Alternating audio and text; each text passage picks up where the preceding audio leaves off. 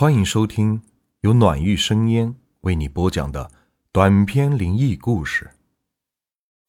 今天的故事名字叫《恐怖碟片》，作者深渊王子。你喜欢看恐怖片吗？我是很喜欢的，但是，请不要在下着大雨的深夜看任何的恐怖片，因为你会看到。比恐怖片剧情更加毛骨悚然的真实场景。运气好的话，可能只是晕过去；但运气不好的话，也许你将因此坠入深渊的地狱。田刚是个无业游民，他每天的生活除了吃饭睡觉，就是打牌赌钱、找小姐。反正应了老辈人那句话，吃喝嫖赌样样俱全。都快三十岁的人了，他至今还没有成家，父母管不住他，也就任由他这样漫无目的的混着日子。田刚丝毫不在意别人对他的指指点点，在他心目中，自己活得逍遥自在，那就够了。根本不用管其他人是怎么看自己的。今年的夏天，天空好像是漏了一样，总是下着雨，一下就是好几天，都是雨天。田刚的牌友们都猫在家里不出门了，出去打牌是不可能的了。田刚无奈地叹了口气，不能打牌，那自己。也只能待在家里，可自己家也没有电脑，电视机上也没有什么自己喜欢看的节目，那该怎么办呢？这时，天刚猛然的想起，自己家楼下有一个小型的音像店，不如去买几张恐怖片的光碟来看看吧，这样也可以打发打发单调而无聊的时间。于是，田刚便打着伞下了楼，来到了那家音像店。音像店虽然不大，但是里边的琳琅满目的摆放了各种各样的光碟。见有客人来，老板赶紧的招呼道：“哎，想买什么碟呀？我这里可是应有尽有啊，连岛国的限制级的也有哦，要不要？”买几张回去看看呢？不必啦，我想买几张恐怖片的碟子。田刚笑了笑说：“好的，你稍等哈。”老板说完，从柜台的地上抱出一个大箱子，放在了柜台上。田刚定睛一看，发现全都是恐怖片，不过看起来好像是地摊上的盗版货。田刚不禁皱了皱眉头，那老板似乎也看出了田刚的心思，他赶紧说道：“这这虽然是盗版的，可我敢打包票，绝对比地摊货质量要好得多。要是碟子有问题，我我全部我把全部的钱都退给你。好吧，那我就买几张吧。如果质量有问题。”你可得包退啊！说完，田刚随便挑了几张恐怖片合集的碟子，付了钱之后，便上楼回了自己的家里。一回到家，田刚就迫不及待地拆开了光碟的包装，打开电视机和 DVD，把光碟放进了 DVD 中。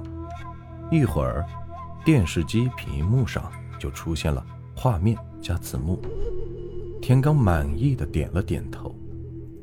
没想到这盗版的光碟，居然也能这么清晰，哎，质量还不错。哎，看来便宜不一定没有好货。田刚又去厨房泡了一碗泡面，端到客厅里面，那是边看边吃。这 DVD 光碟里储存了将近二十部恐怖片，一上来。放映的就是黄秋生主演的《人肉叉烧包。这是田刚最喜欢看的电影了，但这电影也是非常的重口味、血腥。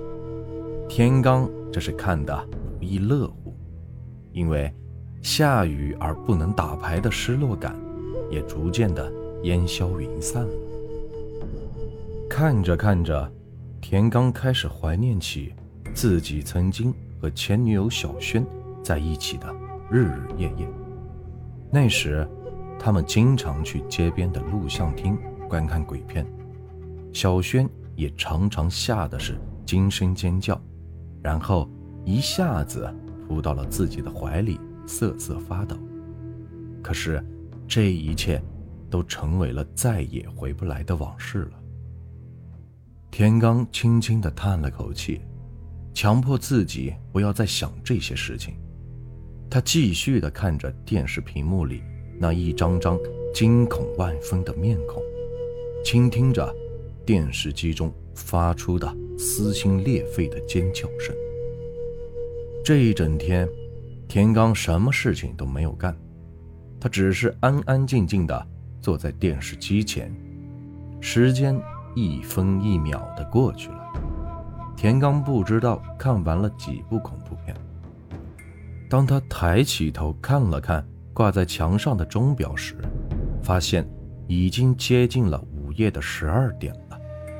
天哪，这时间过得可真快，一转眼都十二点了。田刚缓缓地走到了窗前，拉开了窗户，外面的雨下的是很大，很急。周围居民楼的灯光也全部熄灭了。外面是黑漆漆的，只有呼呼的风声和雨点跳动的声音。田刚转过身来，正想要坐下来继续看恐怖片时，刚才放映的那部电影突然自动停止了。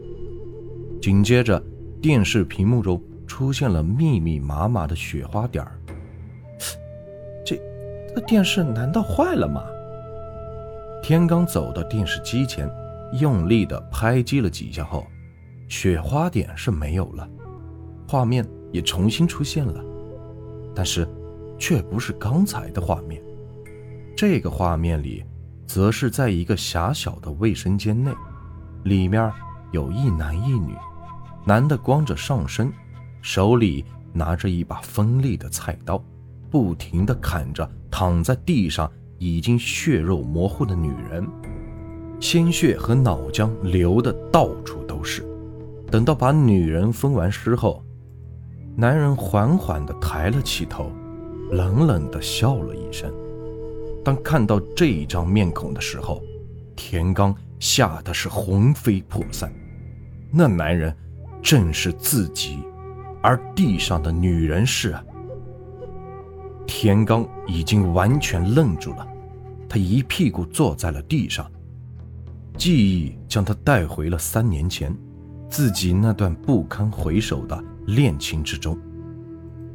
三年之前，田刚认识了小轩，小轩是个大学生，长得很是漂亮，田刚也是非常的喜欢她，而小轩也不介意自己的文化程度低，他们经常在一起吃饭、约会。